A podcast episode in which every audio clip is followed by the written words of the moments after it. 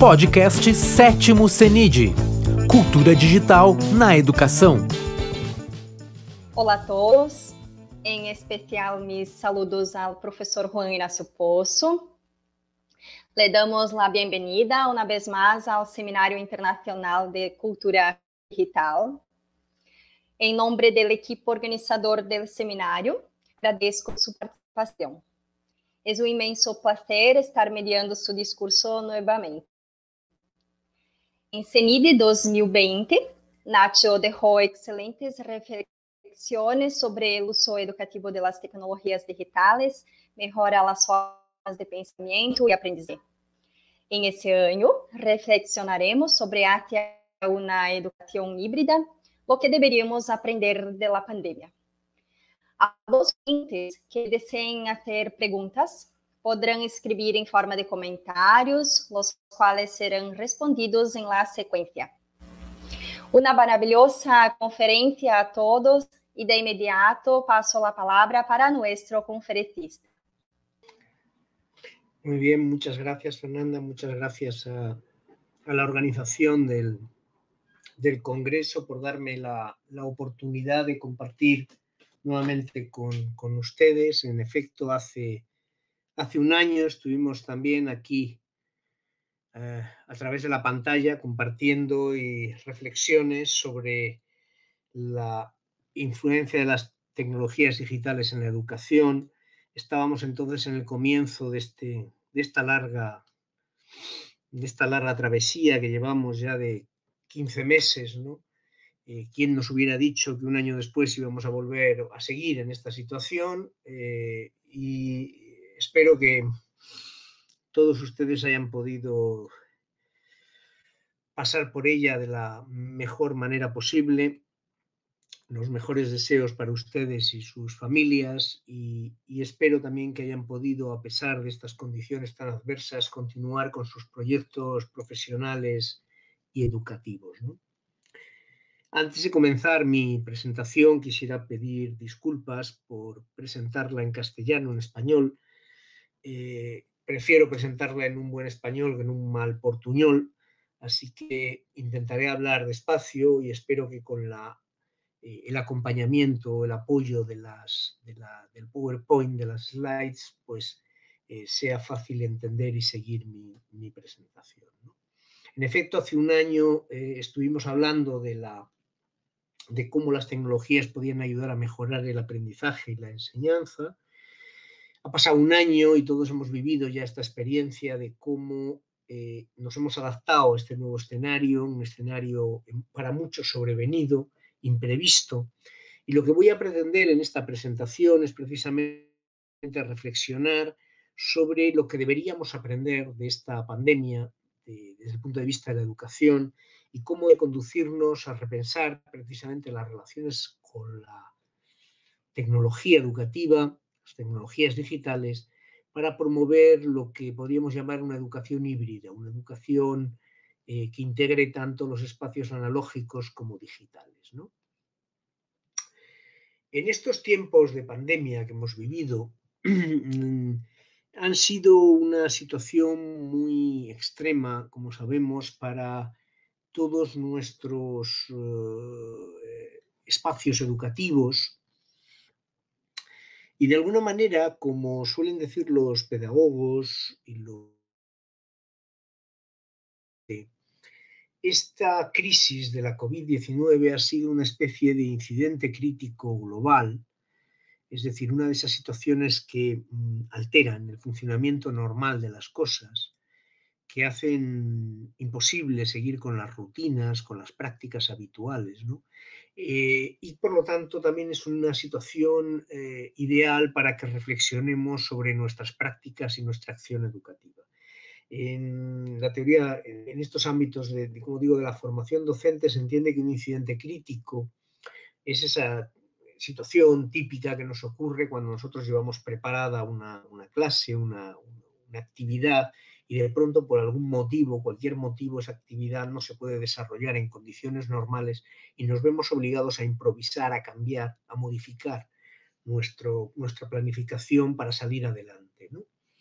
Eh, habitualmente esto puede ser pues, que llegamos y no nos funciona la computadora para, para proyectar el PowerPoint, que los alumnos o alumnas no se han preparado las tareas que había previstas para realizar la actividad, que ha sucedido algo inmediatamente antes muy perturbador que ha alterado la clase. Y en esas situaciones se supone, son unas situaciones ideales para que nosotros eh, repensemos lo que hacemos, nos demos cuenta de lo que estamos haciendo y busquemos alternativas y nos enfrentemos a ellas. De alguna manera, los incidentes críticos a veces sirven para avanzar, para encontrar nuevas soluciones y a veces, al, contrario, eh, se constituyen en situaciones que nos hacen regresar a nuestros hábitos, a nuestras rutinas, a nuestras eh, acciones más habituales. Así que podemos pensar si la COVID-19, la crisis de la COVID-19 ha servido para que, o puede servir para que nuestros sistemas educativos avancen, más bien para que retrocedan y se encastillen, se encierren en formas más tradicionales de hacer las cosas. Por tanto, este incidente es un espejo en el que podemos mirar nuestras prácticas educativas y pensar o preguntarnos si nos va a ayudar a cambiar, a mejorarlas, o será un motivo más para la resistencia al cambio. Y de una manera mucho más concreta, dado que eh, lo que ha supuesto fundamentalmente es que gran parte de la enseñanza y el aprendizaje ha pasado por las pantallas, ha pasado por las tecnologías digitales, nos debemos o nos podemos preguntar en qué medida están preparadas nuestro sistema educativo, nuestros sistemas educativos para promover una formación virtual y en qué medida también esto es importante. En un libro que escribí durante la pandemia, precisamente prácticamente hace un año, encerrado en casa, cuando no se podía aquí en España salir de casa en ningún momento, y, reflexionando sobre todos estos temas, este libro lo titulé La educación está desnuda, haciendo referencia al célebre cuento de Andersen que todos ustedes conocerán, en el que el emperador, el rey, se pasea por la calle desnudo y nadie se atreve a decírselo hasta que un niño es el que le, dice, pero si va desnudo, ¿no? Yo creo que la crisis de la, de la mm, COVID ha desvelado que nuestra educación estaba ya desnuda y, ha sacado a la luz, ha desvelado muchos de los defectos, de las limitaciones de nuestro sistema educativo. Por resumir algunas de las cosas que hemos visto en estos meses de manera muy apretada,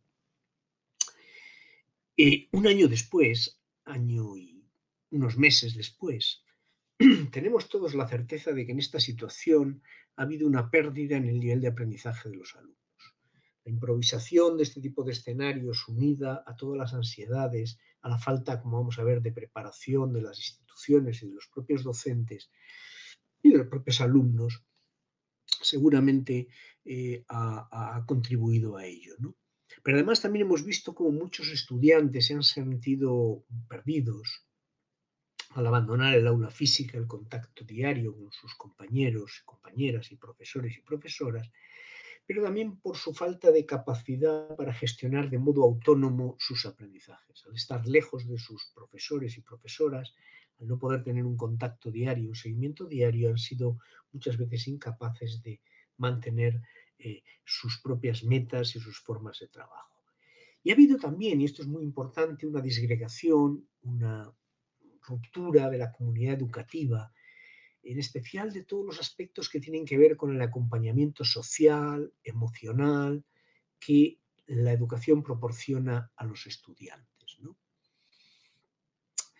De modo más eh, detallado, la, además de todo lo anterior, creo que la, la educación confinada nos ha desvelado o ha desnudado en la línea de lo que decía anteriormente en relación con el cuento de Christian Andersen, ha desvelado varios aspectos esenciales. El primero, desde luego, es que nos ha hecho ver que las desigualdades educativas han crecido, han aumentado, no solo por las dificultades que tienen, han tenido muchos estudiantes e incluso algunos profesores para acceder y profesoras para acceder a los recursos digitales por falta de computadora, tablets, eh, fibra o acceso a la red, sino sobre todo por la falta de competencias, de capacidad para usar esos recursos cuando estaban disponibles de una manera para acceder a la información y el conocimiento de una manera eficaz.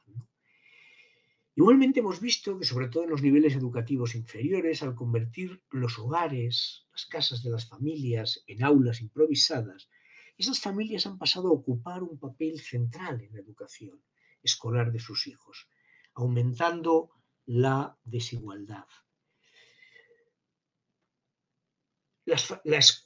digamos que la, la escuela ha entrado en las familias, de pronto las casas, los hogares eran una parte de la escuela, pero también se nos ha desvelado, se nos ha mostrado que para que esta educación sea eficaz necesitamos no solamente que la escuela entre en la familia, sino que las familias entren en la escuela, es decir, que la vida escuela entre en las escuelas. Y esto tiene que ver también con un aspecto esencial, y es que durante este año, eh, año y varios meses que llevamos, hemos visto también la arbitrariedad de nuestros currículos, es decir, la brecha que hay entre la educación formal, con sus horarios y currículos fragmentados, descontextualizados, desubicados, y la vida diaria de nuestros estudiantes y de nuestras estudiantas, de, nuestros, de nuestras alumnas,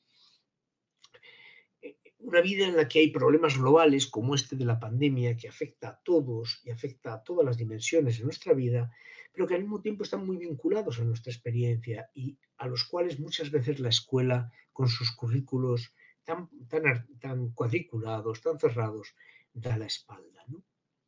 Y también hemos visto que la función de la escuela no se agota en la distribución de ese conocimiento académico, sino todos esos aspectos que se vinculan a lo que se han dado en llamar las competencias blandas, las soft competencies, eh, emocionales, sociales, afectivas, de autorregulación, eh, que se han desdibujado enormemente en estos meses y que nos hemos dado cuenta que deben de constituir uno de los focos esenciales del proceso educativo. Pero ya centrándome más en lo que va a ser la, el contenido esencial de esta presentación, hemos visto también que el sistema educativo en casi todos sus niveles y espacios sigue siendo un sistema educativo analógico, analógico para una sociedad digital. Eh, el introducir las tecnologías digitales en la escuela ha supuesto una gran dificultad y una alteración en las formas de gestionar la información y el conocimiento, en las formas de relación, en las formas de enseñar y aprender. Sin embargo, sabemos que también durante estos meses quienes han podido acceder a esas tecnologías digitales, quienes teletrabajamos, teleenseñamos, quienes teleaprenden, han sido los más favorecidos socialmente, los que han podido mantener una mayor apariencia de normalidad, han podido continuar con sus proyectos personales y profesionales eh, de manera más clara. Por lo tanto, eh, la sociedad digital está ya aquí y quien quede privado del acceso a ella va a quedar privado de una gran parte de su desarrollo. Y sin embargo, insisto, seguimos teniendo una escuela que tiene grandes una escuela en un sentido amplio, escuela y universidad, que tiene grandes dificultades para integrar las tecnologías digitales. No, no solo, como decía antes, por falta de, falta de recursos tecnológicos, sino sobre todo, como vamos a ver, por falta de recursos didácticos, por saber qué hacer con esas tecnologías cuando las entran en las aulas. ¿no? Y ello se debe, en buena medida, también a que los docentes no estamos, no estábamos y en gran medida seguimos sin estar preparados para afrontar los desafíos de una educación digital.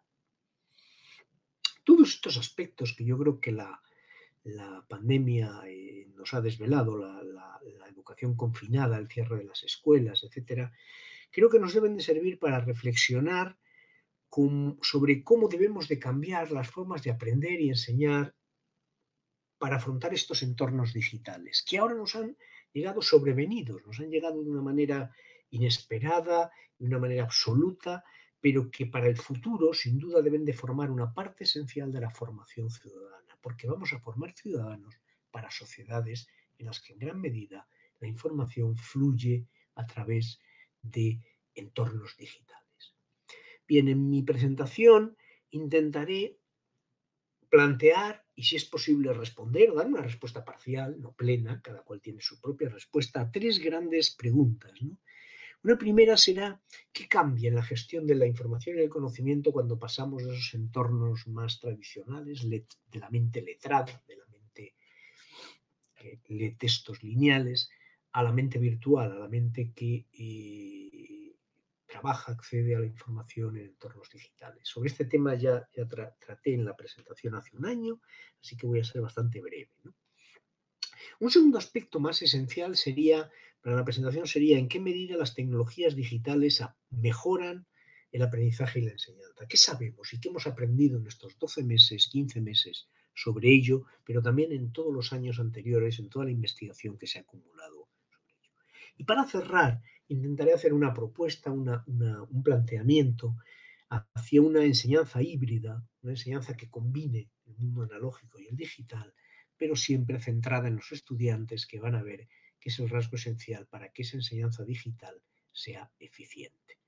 Centrándonos en el primer aspecto que, como digo, voy a plantear muy brevemente porque fue parte de la presentación que hice el, año pasado, que quizá muchos de ustedes no, pudieron acceder a ella, pero en todo caso estará disponible. Eh, sabemos que entre la cultura impresa y la cultura digital hay diferencias importantes que afectan a cómo se gestiona la información y el conocimiento. Yo me voy a centrar, insisto muy rápidamente, en destacar la idea de que eh, en, los entornos digitales hay una mayor mm, orientación hacia un conocimiento incierto, hacia un saber incierto. Es decir, en esos entornos hay siempre mucha información, información muy diversa y es muy importante que quien procesa esa información sea capaz de tomar decisiones sobre ella, de seleccionarla, de organizarla, de criticarla. En cambio, en el ámbito de la cultura impresa, las fuentes suelen ser más, más, más monológicas. Es muy claro en el aula, donde hay un saber que se transmite muchas veces unidireccionalmente y no esta pluralidad de saberes también en los entornos digitales suelen ser entornos conectados, entornos de relación interpersonal muy clara y de conexión con otras personas, de influencia social, mientras que los entornos de aprendizaje tradicionales son entornos en los que se fomenta mucho más la compartimentalización del conocimiento y el trabajo, el aprendizaje individual. Finalmente, también quiero destacar que en los ámbitos de la cultura digital eh, se utiliza una pluralidad de códigos y lenguajes frente a la tendencia a utilizar sobre todo lenguajes simbólicos y formales y, verbales, formales, en los contextos de la cultura mm, académica más tradicional. En ese sentido, hay unos cambios muy importantes en, nuestra sociedad que tienen que ver precisamente con eh, las, mm, las eh, la forma en que fluye la información en unos y en otros espacios. Se dice a veces que vivimos en la sociedad del conocimiento, pero en realidad vivimos más bien en una sociedad de la información, o si se prefiere, y creo que la pandemia lo ha mostrado de manera abundante, en una sociedad de la desinformación. Eh, los teóricos de la información dicen que información es todo aquello que reduce la incertidumbre de un sistema. Cuando nosotros tenemos mucha información e información contradictoria, más que reducir incertidumbre, esa incertidumbre aumenta y nos sentimos más ansiosos y nos sentimos menos informados. Creo que lo que caracteriza a los entornos digitales es precisamente un flujo desbordado de información, pero además, por lo que hemos visto muy claramente en este periodo de la pandemia, información a veces sesgada, mm, intencionadamente falsa, las famosas fake news. Hemos visto con abundantes ejemplos que no les voy a poner especialmente en su país de cómo incluso autoridades políticas difunden esa información evidentemente falsa desde el punto de vista científico y desinforman a la población, lo cual hace especialmente necesario formar a la población en competencias para ser críticos con esa información. Y ello lleva a que de, eh, mm, esos entornos se conviertan en entornos enormemente mm, inciertos, enormemente vagos, y lleva esta idea que ya planteé en su momento de que, tomando la frase de Edgar Morin, conocer y pensar hoy no es llegar a la verdad cierta, sino que es dialogar con la incertidumbre. Si no formamos ciudadanos capaces de dialogar con la incertidumbre, tendremos ciudadanos que cuando acceden a los entornos digitales se creerán con fe como una verdad eh, la primera afirmación que encuentres sin ser capaz de criticarla y por lo tanto serán enormemente vulnerables a la falsa información. Finalmente, estamos también en una sociedad de un aprendizaje continuo y generalizado, y esa sociedad del aprendizaje continuo y generalizado es una sociedad digital. En su futuro personal, profesional, académico, nuestros alumnos y alumnas van a tener que ser capaces de teleaprender, teletrabajar, teleenseñar. Tele...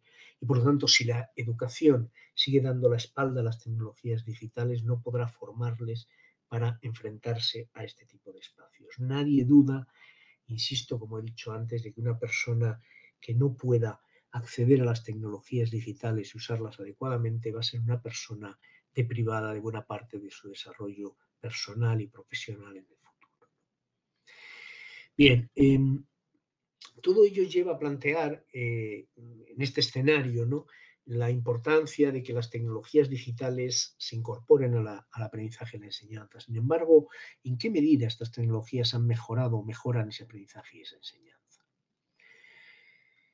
Bien, antes lo he planteado, casi con certeza, una ha habido una pérdida a nivel de los aprendizajes, ha habido un abandono, un, distanciamiento social, emocional, una disgregación de la comunidad educativa. Esto lleva a muchos eh, profesionales de la educación y también quizá a muchos estudiantes a pensar que el formato online debe ser el último recurso, que se aplique solo cuando las circunstancias lo hacen inevitable, como ahora. Y por lo tanto, en cuanto esta eh, nube, esta, esta situación tan, tan, tan eh, crítica que estamos viviendo se, desvanezca, se disuelva y podamos volver a una supuesta normalidad, deberíamos abandonar estas tecnologías. Yo creo que eso sería un gravísimo error leer así esta situación.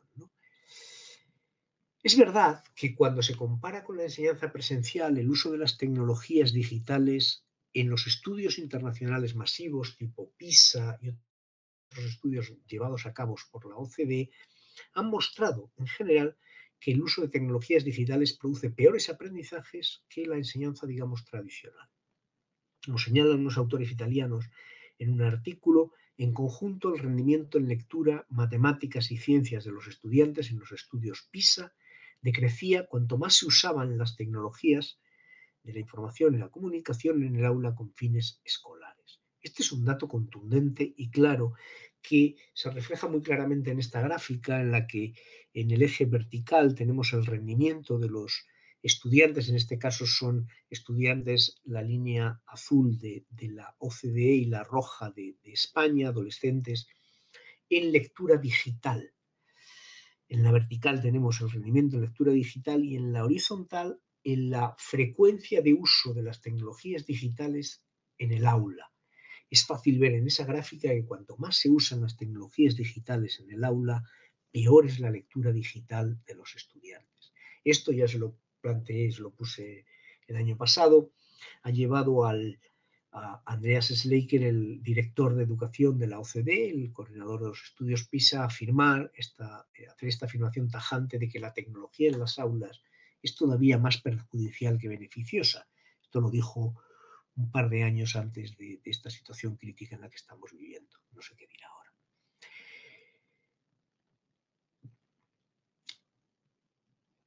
Sin embargo, frente a estos estudios que acabo de presentar, que, que muestran que en los estudios internacionales, cuanto más se usan las tecnologías, menos se aprenden, hay otro conjunto de estudios que se han acumulado en estos últimos 20, 25, 30 años que de investigación que tienen una orientación diferente, son estudios experimentales, es decir, a diferencia de los estudios estos internacionales, que son estudios en los que se toman muestras más o menos eh, aleatorias de, escuelas y se ve eh, cómo eh, el desarrollo de las competencias en los estudiantes, aquí tenemos estudios en los que se selecciona un contexto determinado y se diseña de manera deliberada un material para mejorar el aprendizaje y la enseñanza en ese contexto. Y se realiza un estudio experimental con un grupo experimental que trabaja con tecnologías digitales diseñadas específicamente para ese contexto y un grupo control que trabaja con una enseñanza más o menos tradicional y se comparan ambos.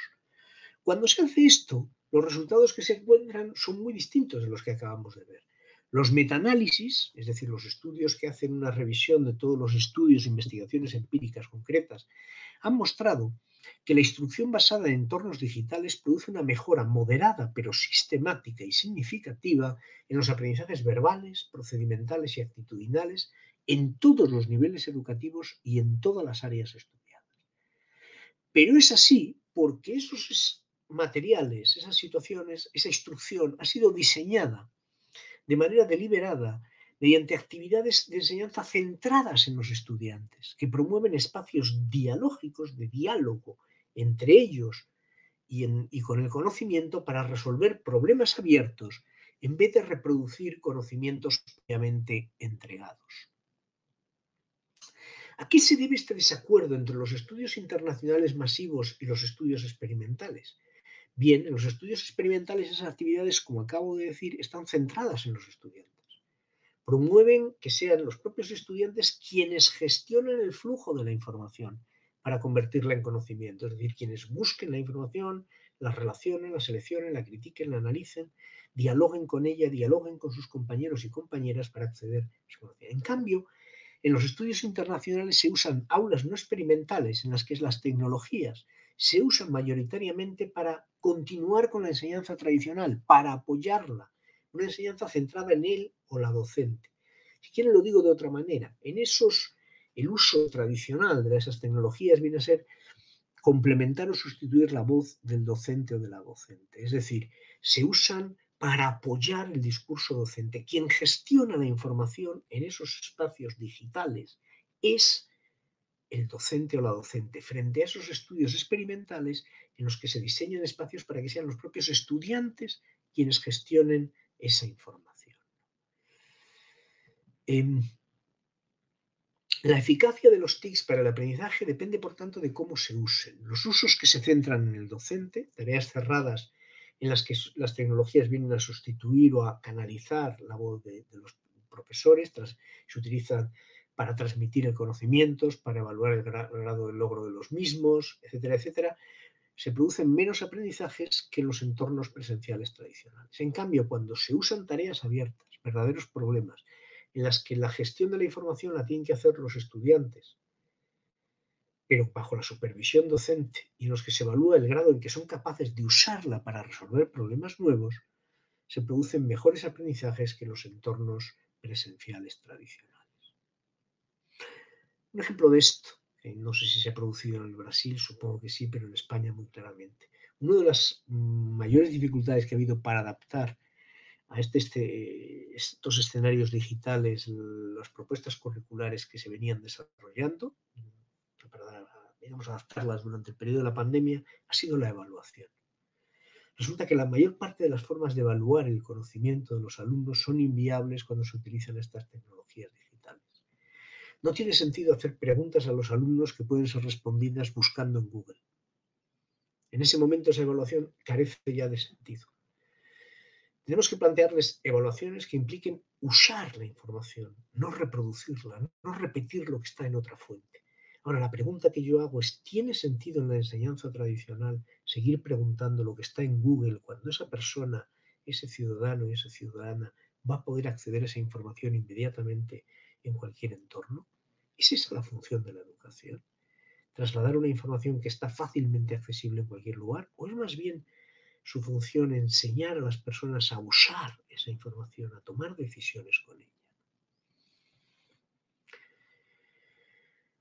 Bien, esto es lo que los estudios han mostrado, eh, esta contraposición entre los estudios eh, internacionales que analizan cómo se usan de manera mm, no programada o diseñada específicamente las tecnologías y las investigaciones que diseñan materiales específicamente para usarlas más efectivamente.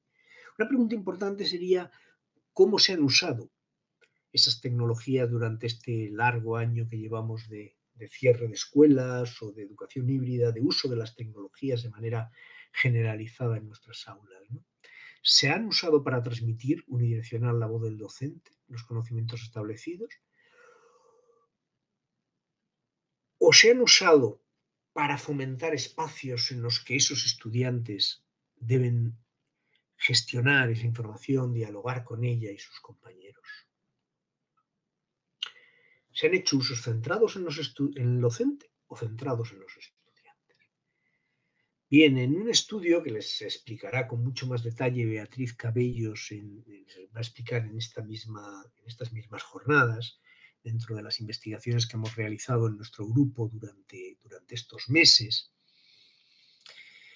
eh, realizamos una investigación en la que pedimos a los profesores de primaria y secundaria de España que nos dijeran con qué frecuencia utilizaban diverso tipo de actividades, que nosotros caracterizábamos como actividades reproductivas, centradas en el docente, como actividades constructivas, centradas en los estudiantes.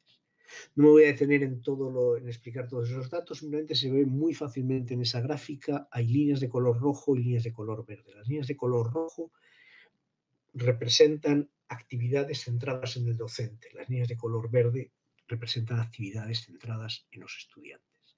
Es fácil ver, por tanto, en esa gráfica que al menos en España, y sospecho que también en Brasil y en otros muchos países, la mayor parte de las actividades que se han desarrollado en estos meses han sido actividades centradas en el docente. Es decir, los docentes utilizaban las tecnologías para transmitir su voz a los alumnos grababan sus propias explicaciones y luego se las entregaban, o utilizaban una videollamada, un Classroom, un, Google Classroom, Meet, eh, Zoom, lo que fuera, para, dar esa clase unidireccional, eh, entregaban una tarea y luego pedían a los alumnos que se la devolvieran y ellos la evaluaban, y en cambio ha habido muchos menos espacios, como pueden haber ahí, ver ahí, centrados no solo en los estudiantes, sino especialmente espacios, por ejemplo, de cooperación, dialógicos, espacios orientados a una evaluación formativa.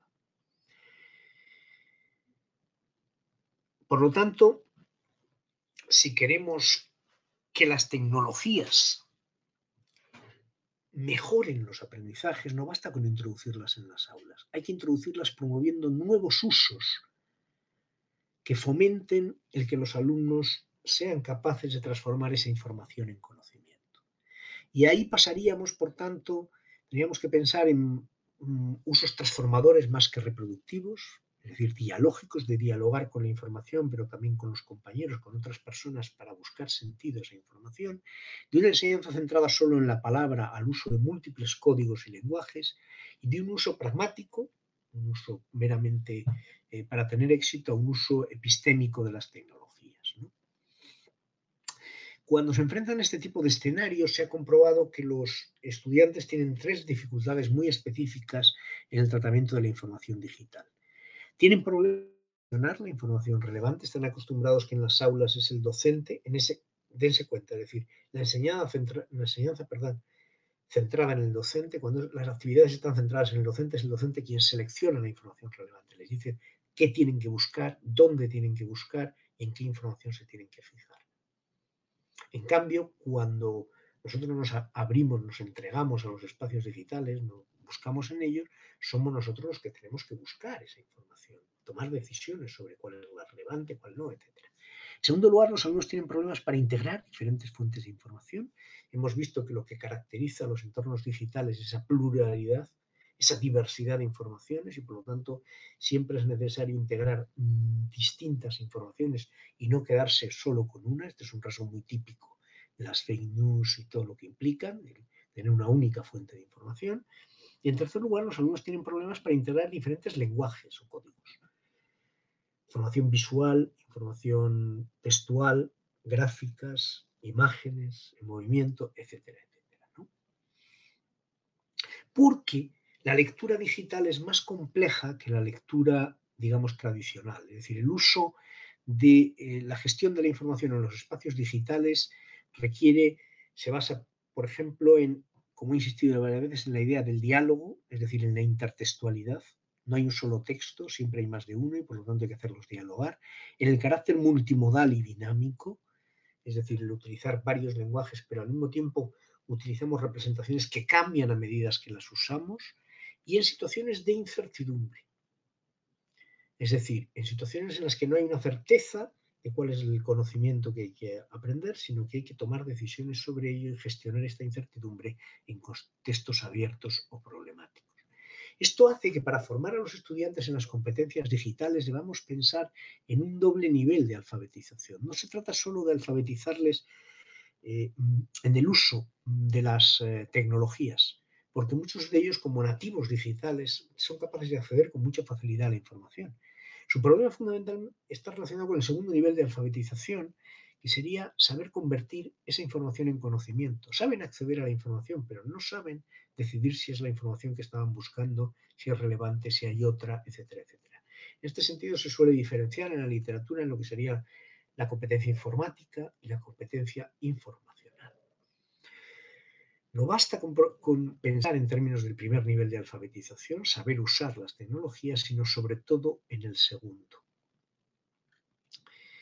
Y, con ello me mm, llego al tercer punto de mi, de mi presentación, de, la conferencia de hoy, en la que les decía que quería abordar tres aspectos fundamentales, que eran las diferencias entre la cultura tradicional o cultura letrada y la cultura digital. En segundo lugar, en qué medida las tecnologías o cómo y cuándo las tecnologías digitales mejoran el aprendizaje y la enseñanza. Hemos visto que lo hacen cuando se basan en situaciones o cuando se diseñan actividades en las que son los alumnos los que tienen que gestionar la información o el conocimiento en, un entorno de problemas, no de meros ejercicios, en tareas abiertas y no cerradas, con autonomía incertidumbre y, por supuesto, guía y apoyo docente. Y el tercer punto de la presentación era precisamente, a partir de estas ideas, repensar o pensar hacia dónde deberíamos ir en una enseñanza que combine los espacios analógicos y digitales de cara al futuro y centrada en los estudiantes. ¿Qué hacemos ahora con las tecnologías digitales? Yo no sé lo que pasaría en Brasil, en España, hasta que llegó la pandemia en marzo de 2020. Eh, en la mayoría de las aulas de educación secundaria eh, eh, estaba prohibido ingresar con teléfonos celulares, con teléfonos móviles. ¿Qué hacemos? ¿Lo seguimos? Porque se suponía que mm, distraen la atención de los estudiantes, hacen que estén en otra cosa y no se centren en las actividades. ¿Qué hacemos? ¿Lo seguimos dejando fuera? Después de lo que hemos visto, ¿seguimos dejando fuera los móviles? Esto sería un gravísimo error. Otra segunda opción es usar, como se han hecho simplemente las tecnologías como un recurso de apoyo docente en el aula presencial. Utilizar el PowerPoint, utilizar el ordenador para ciertas tareas, utilizar el ordenador para hacer ciertas búsquedas, pero hemos visto que todos estos usos centrados en el docente no mejoran el uso de las tecnologías digitales y no producen mejor aprendizaje. Por lo tanto, la opción que nos queda es integrar los usos que se hacen fuera del aula en el propio currículo. Integrar las tecnologías digitales como tal y el uso que se hace fuera del aula en las metas del currículum y en las formas de gestionar en el currículo. Eh, porque nos gusten o no los espacios virtuales han venido para quedarse. Cuando pase esta situación, esperemos que sea pronto y volvamos a una normalidad, en el sentido de volver a las aulas físicas, la formación online seguirá siendo necesaria. Muchos profesionales se formarán online, todos seguiremos aprendiendo online. Hay que formar a los estudiantes para seguirse formando también en esos entornos digitales.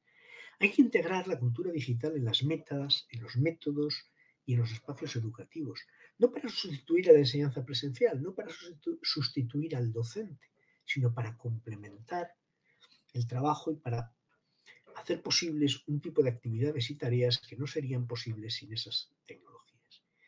Y finalmente hay que generar condiciones que hagan posible usar esas tecnologías centradas en los estudiantes, es decir, generando espacios, situaciones, actividades y tareas en las que tengan que convertir la información en conocimiento, como veíamos antes. Hay un ámbito especialmente interesante, eh, no sé cómo ando de tiempo, bueno, le voy a dedicar mucho menos de lo que tenía pensado, le voy a dedicar solamente cinco minutos a esto, pero para, para hacer una reflexión sobre esto. Un ámbito que ha salido mucho a la luz y en el que nosotros como grupo estamos trabajando ahora, empezando a trabajar, es el tema de la desinformación y de las fake news. Como decía antes, no sé si vivimos en la sociedad del conocimiento, de la información o más bien en la sociedad de la desinformación. Durante estos meses eh, eh, nos han llegado a todos y especialmente probablemente a las personas más vulnerables, que son los niños, los adolescentes y las personas, una gran, y las personas menos formadas, una gran cantidad de, información eh, no contrastada, falsa, sesgada, deliberadamente falsa en muchos casos, tendenciosa y que desde luego hace un gran daño a la, a la formación ciudadana de la vida en, la sociedad y probablemente incluso ha hecho un gran daño al, al combate contra, contra el virus. Nos podemos preguntar si nuestros alumnos están bien informados. Y la respuesta es que están, se informan y, o cuáles son los canales a través de los que se informan, ¿no? O cómo procesan la información que reciben a través de esos canales y qué puede hacer la escuela para mejorar la forma en que los estudiantes informan y dan sentido a esa información. Hay datos abundantes que muestran de la omnipresencia de la, de la, información falsa, la falsa información, y no solamente eso, de su, fuerte incidencia cognitiva. Eh, las redes sociales mm, utilizan recursos que optimizan agrandan mm, eh, los peores hábitos en el procesamiento de la información. He dicho antes que eh, Internet, o sea, perdón, en general los espacios digitales son espacios de incertidumbre, pero las personas vivimos muy mal la incertidumbre, rechazamos la incertidumbre produce ansiedad, estrés, queremos certezas. Entonces, en realidad, cuando entramos en esos espacios buscamos más certezas que dudas. Y especialmente cuando esas certezas vienen dadas por grupos sociales con los que somos muy afines. las tecnologías generan, digitales generan burbujas, todos sabemos el efecto de las cookies, ¿eh? es decir, el efecto de que esas eh, tecnologías personalizan las búsquedas. En realidad, cuando nosotros buscamos, nos dan la información que queremos recibir en función de nuestra historia anterior de búsquedas, función de nuestros gustos, nuestras ideologías, nuestras preferencias, nuestros sesgos, recibimos una información distinta de las que recibe otra persona que tiene otros gustos, otra ideología, otras preferencias, otras, otros sesgos. Por lo tanto, no estamos bien informados, recibimos información muy sesgada a través de esas redes sociales y de esos espacios. Son muy poco diversos, en realidad crean realidades paralelas, lo que se va a llamar verdades alternativas, con bastante cinismo, en mi opinión. Con lo cual, grupos sociales distintos tienen bases de datos diferentes y ven el mundo desde perspectivas muy diferentes y se hace mucho más difícil el diálogo. Además, el procesamiento que hacemos de la información que recibimos a través de esos canales es muy superficial. No tengo tiempo para abundar en ello, pero sí hay que decir de manera muy clara que sabemos que, como he dicho antes, que optimizan, que multiplican todos nuestros sesgos.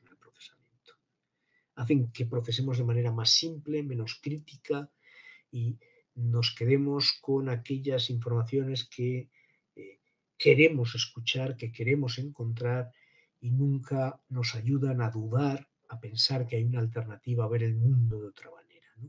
Por lo tanto, si queremos que los ciudadanos y ciudadanas accedan a la información de manera crítica y responsable, solo la escuela puede formar en las competencias necesarias para hacer ese análisis crítico de la información. ¿Por qué solo la escuela?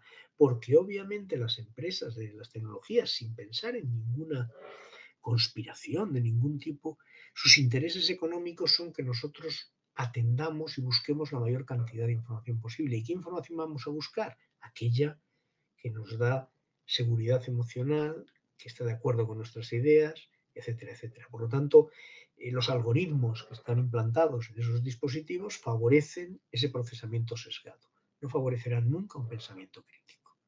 Nunca promoverán en los ciudadanos el pensamiento crítico. Solo la escuela o la educación puede hacerlo. Voy a saltarme esta parte de manera muy rápida. Y para ello vuelvo a la idea de que se necesita formar a los eh, ciudadanos y ciudadanas en competencias eh, de análisis crítico de la información, que resumiré en estas de manera muy rápida. La alfabetización digital, es decir, la escuela debe promover una alfabetización digital en el sentido de un mejor acceso y uso de la información, pero también una alfabetización mediática un mayor conocimiento de los medios, de las fuentes, de los sesgos y de las maneras en que esas eh, distintas redes sociales y distintas eh, fuentes mm, presentan de forma sesgada la información para poder ser crítico con ella. Hay que desarrollar un pensamiento crítico, desarrollar la duda y la capacidad de dudar a partir del conocimiento de saber confrontar, buscar otra información alternativa, confrontar esas informaciones, buscar la validez de las fuentes, en definitiva, hacer un análisis crítico de la información y finalmente desarrollar capacidades de comprensión lectora y de argumentación, que son también esenciales en el análisis crítico de esa información. Bien, como decía, entonces, eso, toda esa alfabetización, esos, cuatro tipos de, competencias implican eh, desarrollar competencias para la gestión cognitiva de la información. ¿no? ¿Y cómo hacerlo? ¿Qué tipo de actividades favorecen eso?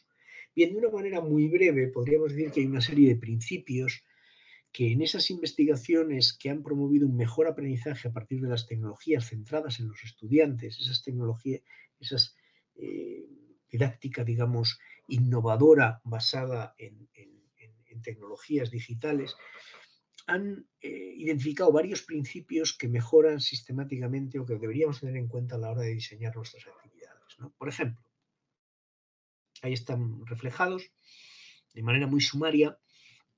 Pensaríamos, por ejemplo, la autenticidad. El pensar en tareas auténticas. ¿Qué quiere decir auténticas? Tareas que conecten el mundo real con, el, con eh, los contenidos del currículo, en la que lo que se trabaja en el aula tenga relevancia para el mundo exterior, para el mundo social, para la realidad social, en las que sea el viaje entre, entre esos espacios digitales externos a la escuela y los espacios de la escuela sea un viaje fluido, fácil, continuo.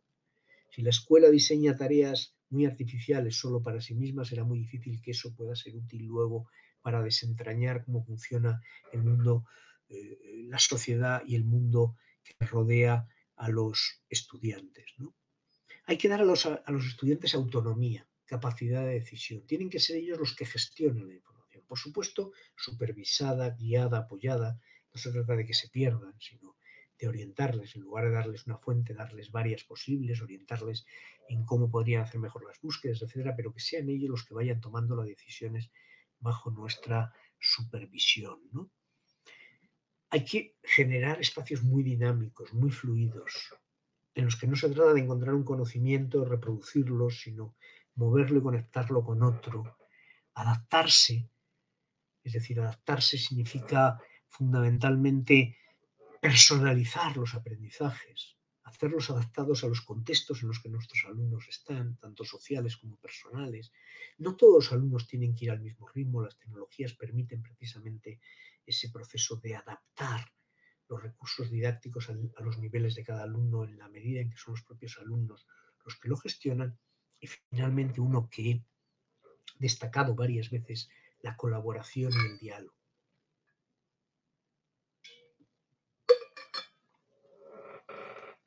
Aprender con otros y a través de otros. Estos principios aplicados a, los procesos de enseñanza y aprendizaje nos pueden llevar a mm, modificar eh, algunas de nuestras prácticas y yo aquí lo que presento son 10 ideas que por supuesto no son recetas, no son soluciones definitivas, sino ideas que pueden orientar cómo cambiar esas prácticas para centrarlas más en los estudiantes. Por ejemplo, deberíamos de disminuir, de reducir las actividades de instrucción centradas en el docente para toda la clase. Eso no quiere decir que una explicación por parte del docente, una llamada clase magistral, no sea útil, no sea relevante. Claro que lo es, pero no podemos convertir la mayor parte de las actividades de enseñanza y aprendizaje en clases magistrales. Además, sabemos que para hacer esa instrucción tenemos muchos recursos digitales disponibles, desde la Academia Khan a tantos y tantos y tantos recursos en los que podemos acceder a, conferencias ya elaboradas por otros autores, a, utilizar, por ejemplo, la llamada enseñanza inversa, Flipped Classroom, en la que primero hacemos que los alumnos asistan a una conferencia y luego dedicamos la clase a discutir sobre lo que han entendido, no han entendido y cómo se puede. En definitiva, no convertir la clase en un espacio en el que solo se oye la voz del profesor, sino eh, más bien eh, fomentar la actividad de los alumnos. ¿no? Eh, reduciendo, por lo tanto, el segundo punto es reducir las actividades que implican una actitud pasiva eh, de los alumnos que se dedican a escuchar, a recibir información, quietos, sentados, a anotarla, sino más bien que sea un, flujo de información que vaya de unos a otros. Reducir los contenidos, la sobrecarga de contenidos en, en el currículum. Yo creo que es mucho más importante trabajar pocos temas en profundidad, si están bien elegidos, que trabajar muchos de manera superficial.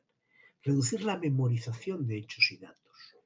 No quiere decir que no haya que aprender de algunos datos como tales, pero no podemos construir el currículum a partir del aprendizaje de datos, porque esos datos están hoy en día fácilmente accesibles a un golpe de tecla.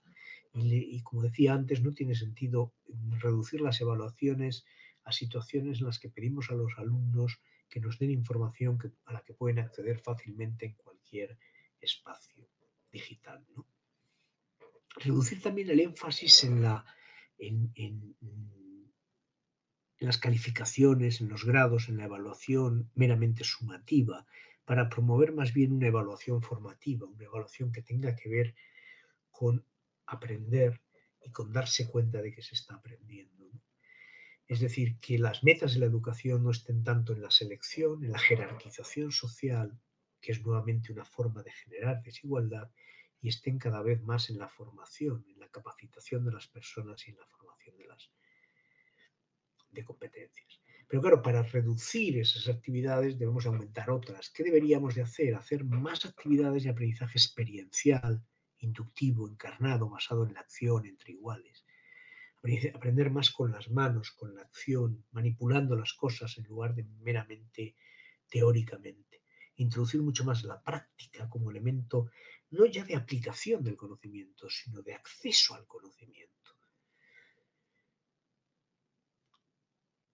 Fomentar la responsabilidad y la autonomía de los estudiantes, transferirles esa responsabilidad. aprender del error es muy importante. Saber corregir tus errores es muy importante. Y por lo tanto, para ello, para que los alumnos tengan control, tenemos que perder nosotros parte de ese control. Hay que favorecer que sean los estudiantes quienes regulen su propio aprendizaje, por supuesto, bajo la supervisión docente siempre. No estoy diciendo dejarles solos, sino que diseñemos tareas para que ellos vayan asumiendo esa responsabilidad. Hay que considerar la diversidad de los alumnos y tener en cuenta también las necesidades afectivas, sociales. No solamente la escuela no está solamente para transmitir conocimiento o al menos conocimiento académico solo, está para transmitir también conocimiento emocional, social, afectivo, interpersonal, está para mejorar en las relaciones interpersonales, el desarrollo social y las convivencia en nuestras sociedades. Y eso no podemos hacerlo si no consideramos eso como una parte nuclear del. Fomentar la cooperación, una vez más, he insistido en ello varias veces, ¿no? Cooperar no es simplemente trabajar en grupo. Se puede trabajar en grupo sin cooperar, dividiéndose el trabajo. Cooperar es realizar las tareas conjuntamente, dialogar, debatirlas, escuchar, opinar, crear metas conjuntas, crear empatía. Eso es colaborar. Y finalmente, una vía para integrar muchas de las cosas que acabo de decir es promover más estudios en profundidad de un menor número de temas. Por ejemplo, lo que se ha dado en llamar la enseñanza basada en proyectos o en problemas. Trabajar un proyecto como podría haber sido, por ejemplo, durante la pandemia, trabajar precisamente sobre todo lo que ha supuesto la COVID y las transformaciones y la influencia social, económica, social, cultural, personal, científica, etc. Todos esos temas se pueden integrar perfectamente y trabajar de una manera coordinada eso hace eh, eh, que muchos de los aspectos que acabo de destacar se pongan en liza de manera muy clara. Pero claro, todo eso, cambiar, hacer una enseñanza centrada en los estudiantes y no en nosotros como profesores, supone cambiar también nuestro rol docente. En términos de Claxton, que lo dice de manera muy gráfica, deberíamos dejar de ser gasolineros, es decir, aquellos que llenan el depósito de gasolina de los estudiantes, o escultores o relojeros que modelan al alumno para pasar a ser serpas, aquellos esos nativos del Nepal que acompañan a los escaladores, a los, alpinistas, pero no deciden el viaje. pero no deciden. O en otros términos más, más académicos, pues, deberíamos asumir una labor más de tutoría, de asesoramiento y no tanto de entrenador, de modelo, de proveedor. Y para ello deberíamos pensar finalmente, y con ello voy a terminar, en la necesidad de una formación docente que nos ayude a encarar una verdadera enseñanza eh, basada en las tecnologías digitales orientada a los estudiantes.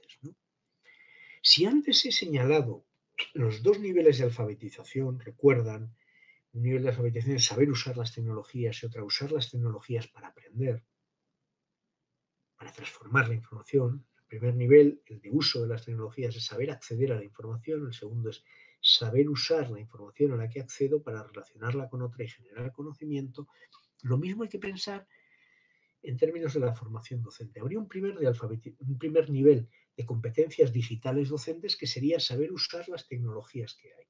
Todos en los primeros meses de esta situación aprendimos a usar tecnologías que no habíamos usado nunca. Teams, Zoom, Classroom, la que fuera.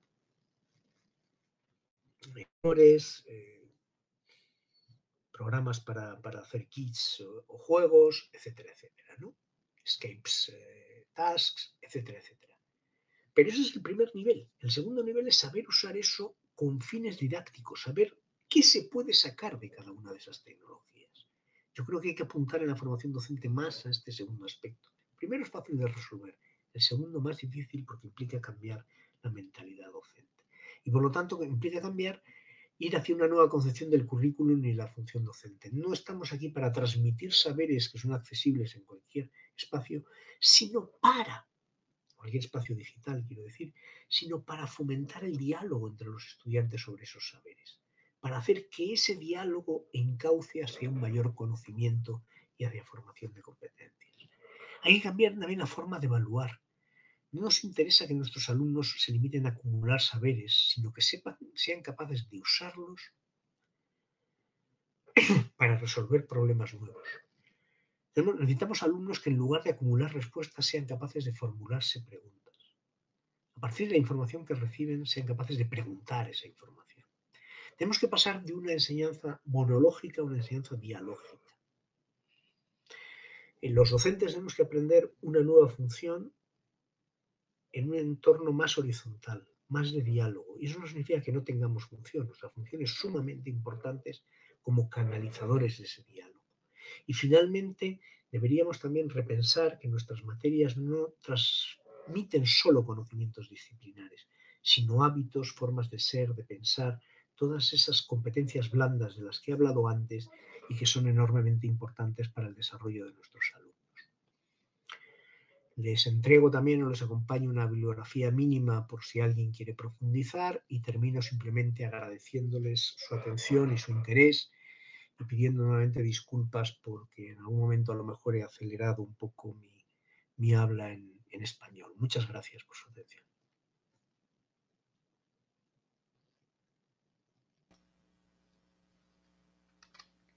Muchas gracias, profesor Juan Ignacio Pozo, por su presentación e ilustre presencia en nuestro seminario.